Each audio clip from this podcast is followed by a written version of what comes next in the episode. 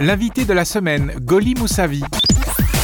Elle est la codirectrice pour Paris et l'Île-de-France de La Cloche, une association nationale qui vient en aide aux sans domicile fixe.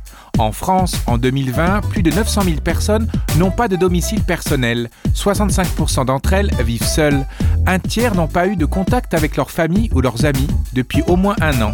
C'est contre l'exclusion, l'isolement, la perte de dignité que les 350 bénévoles de l'association La Cloche se mobilisent.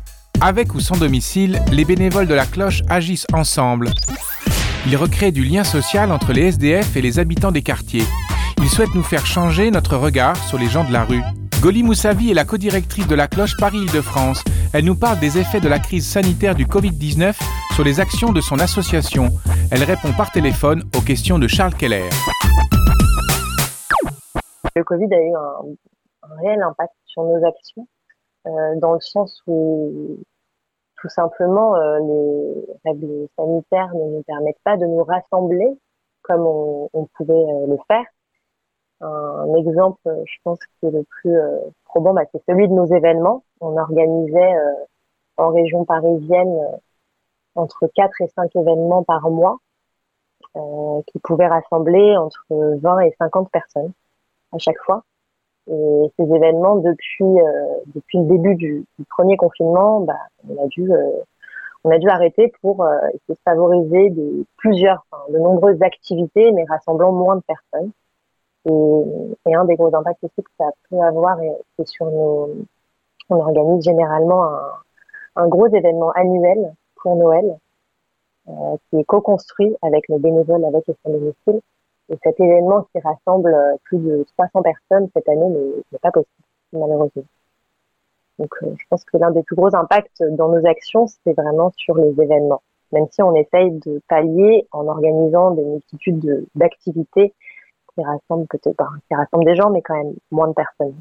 Dans le cadre de la réglementation, vous êtes autorisé, vos bénévoles sont autorisés euh, de, à se déplacer sans contrainte? Euh, Là, en ce moment, pendant ce, ce confinement? Oui. Alors euh, oui, on a des, euh, des attestations pour nos bénévoles. On, on fait des attestations pour chacune des missions de nos bénévoles.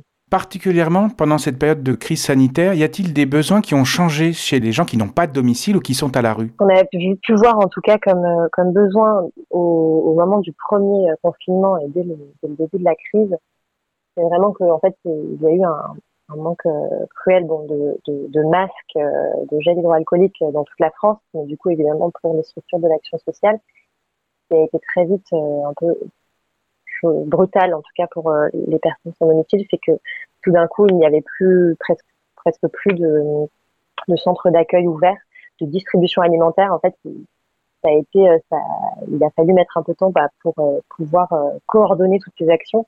Et à ce moment-là, il y avait un manque cruel donc de, de moyens rien que de se nourrir, mais également de tout ce qui était produits d'hygiène. Parce que voilà, on parlait beaucoup de des règles sanitaires, enfin des règles d'hygiène à respecter, des gestes barrières, mais en fait en étant à la rue, c'était presque impossible à, à pouvoir euh, respecter. Donc euh, ce qu'on voit, euh, ce qu'on a pu voir en tout cas, c'est ce besoin de, euh, on a, on pu organiser pas mal de collectes de produits d'hygiène parce que c'était un besoin euh, primordial à ce moment-là. là aujourd'hui, avec ce deuxième confinement, il y a aussi également, enfin surtout qu'on est en, en, plein hiver, enfin on arrive, y a bien dans l'hiver, euh, il y a également beaucoup de besoins qui sont bah, de vêtements chauds, par exemple. Tout ce qui est vêtements chauds, duvet, etc. Ce sont les besoins euh, primordiaux. Et euh, ce qu'on fait aussi également, c'est que le lien social reste en fait un manque cruel.